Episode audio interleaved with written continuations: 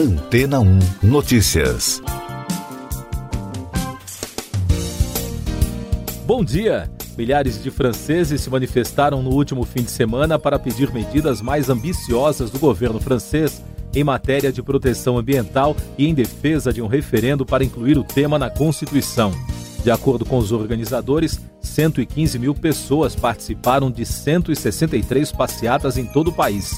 O presidente Emmanuel Macron se manifestou e se comprometeu, atendendo aos pedidos da Convenção Cidadã pelo Clima, a enviar ao parlamento uma proposta de modificação de um artigo da Constituição votada através de um referendo. Mas, diante da resistência dos senadores conservadores, o texto deve ser votado nos mesmos termos pelas duas câmaras para poder ser submetido a referendo. A proposta estipula que o país garanta a preservação do meio ambiente e da biodiversidade e a luta contra a crise climática. Mas o Senado, que tem maioria conservadora, rejeita a alteração, temendo que a preservação do meio ambiente tenha prioridade sobre outros princípios constitucionais. Os ambientalistas acreditam que esta seja uma manobra do executivo no sentido de anular o referendo.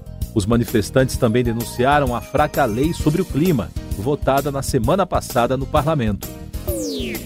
E daqui a pouco você vai ouvir no podcast Antena 1 Notícias. Ministério da Saúde investiga a morte de gestante após aplicação de imunizante da AstraZeneca.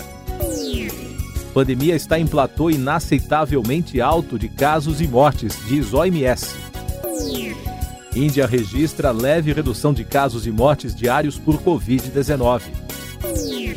O Ministério da Saúde investiga o caso de uma gestante que morreu no Rio de Janeiro após ter sido imunizada com a vacina da AstraZeneca.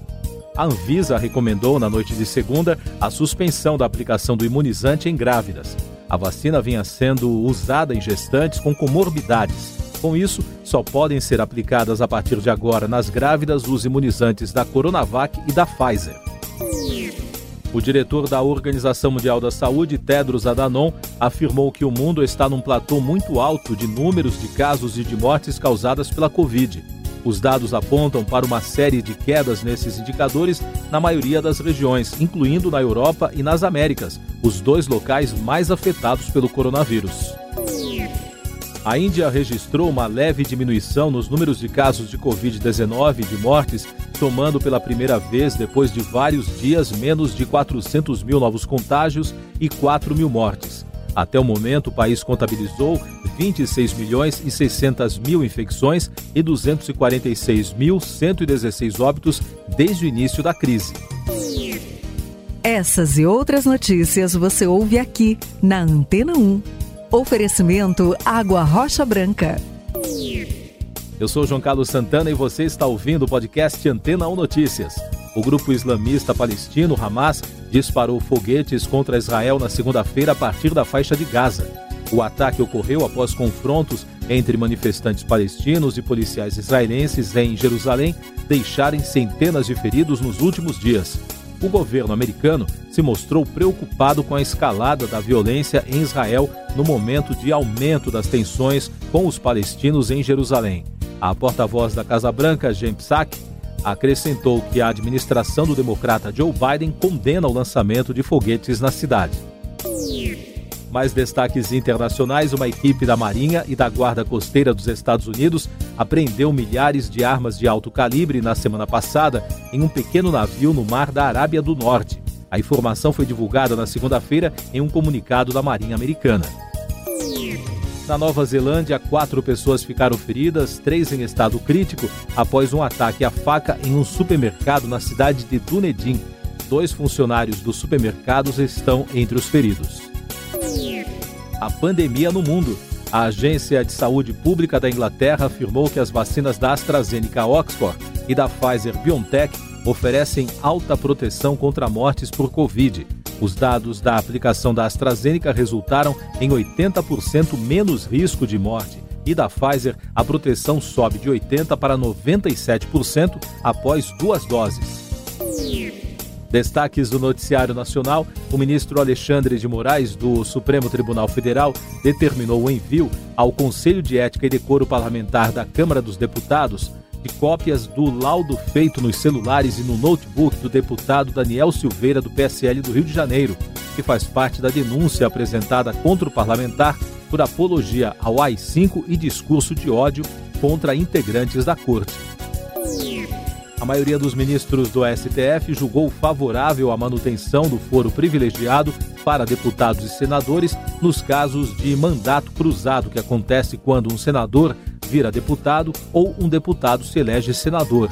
Desde 2018, o Supremo só julga casos que envolvam supostos crimes que tenham relação com o mandato parlamentar. Após sete dias de julgamento, Luiz Felipe Manweiler foi condenado a 31 anos de prisão pelo homicídio da esposa Tatiane Spitzner em 2018. Ele também foi condenado por fraude processual. Na decisão, o juiz Adriano Suciato também não concedeu a Manweiler o direito de recorrer em liberdade. Felipe está preso na penitenciária industrial de Guarapuava, no Paraná. Um pacote com um artefato explosivo foi entregue na segunda-feira em um lar de idosos no bairro Patrimônio, em Uberlândia, Minas Gerais. A bomba foi detonada pela equipe especializada do Esquadrão da Polícia Federal, que recolheu o material para fazer o laudo pericial. A Polícia Civil de São Paulo prendeu um suspeito de 19 anos que planejava ataques e atos de violência contra escolas. Segundo os investigadores, o rapaz incentivava outros jovens a participarem dos atos criminosos. No local onde o suspeito foi preso, os agentes encontraram um celular que será periciado. Economia e Negócios.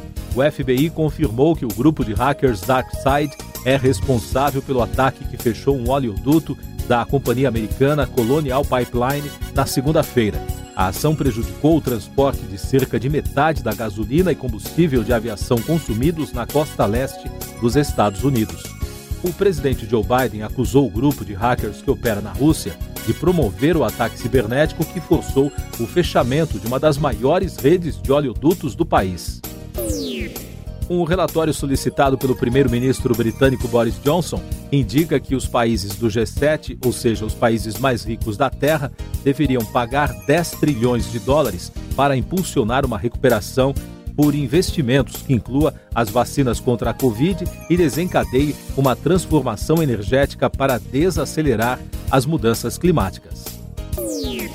O Banco Central do Brasil abriu uma consulta pública sobre novas modalidades do Pix, o sistema que permite pagamentos e transferências instantâneas 24 horas por dia. Serão disponibilizadas duas novas modalidades, o Pix Saque e o Pix Troco. Quem tiver conta em uma instituição participante do sistema poderá utilizar os serviços. A União Agrícola e Pecuária dos Andes, na Venezuela, alertou sobre a escassez de alimentos devido à falta de óleo diesel. Isso porque, devido à falta do combustível, mais de 90% dos produtores não estão conseguindo preparar terras para o cultivo. A associação reúne 236 produtores em seis estados do oeste do país. Pesquisadores da Universidade Federal do Espírito Santo conseguiram a concessão da patente de um projeto de biotecnologia que pretende transformar a casca de cocos verdes em etanol. Isso significa que, por um determinado período de tempo, ninguém mais produzirá ou comercializará a inovação sem autorização de quem a patenteou. Os números da pandemia no Brasil. De acordo com os dados das secretarias estaduais de saúde, o país registrou 1.018 mortes por Covid-19 na segunda-feira e soma agora 423.436 óbitos desde o início da crise. O número de casos confirmados chegou a 15 milhões 214 mil e 30, com mais de 31 mil registros em 24 horas. E o balanço da vacinação contra a doença aponta que mais de 35 milhões de pessoas já receberam a primeira dose da vacina contra a Covid. O número representa 16,96% da população brasileira. A segunda dose já foi aplicada em 18.073.591 pessoas, o que representa 8,54% da população em todos os estados e no Distrito Federal. A CPI da Covid segue nesta semana com depoimentos de Fábio Van Garten, ex-secretário de Comunicação da Presidência da República, de Antônio Barra Torres, presidente e diretor da Agência Nacional de Vigilância Sanitária, de Ernesto Araújo, ex-ministro de Relações Exteriores e o presidente da Pfizer no Brasil. Hoje a comissão irá ouvir Antônio Barra Torres a partir das 10 da manhã. O diretor do Instituto Butantan de Mascovas disse na segunda-feira que os atrasos na liberação do insumo da vacina Coronavac podem afetar o cronograma de vacinação no Brasil a partir de junho. O Instituto é responsável pela etapa final da produção da vacina no país, em parceria com o laboratório chinês Sinovac.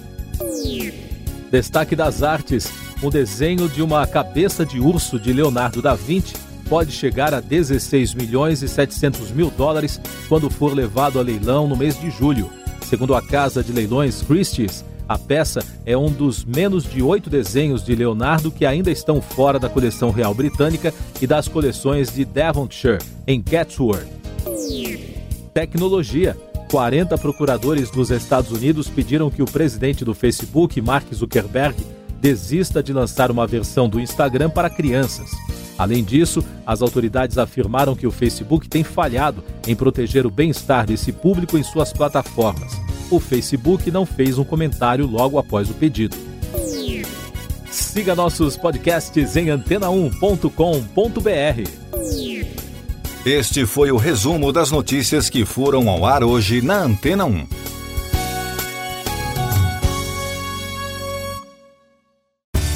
Depois de tanto conteúdo legal, que tal se hidratar com água rocha branca?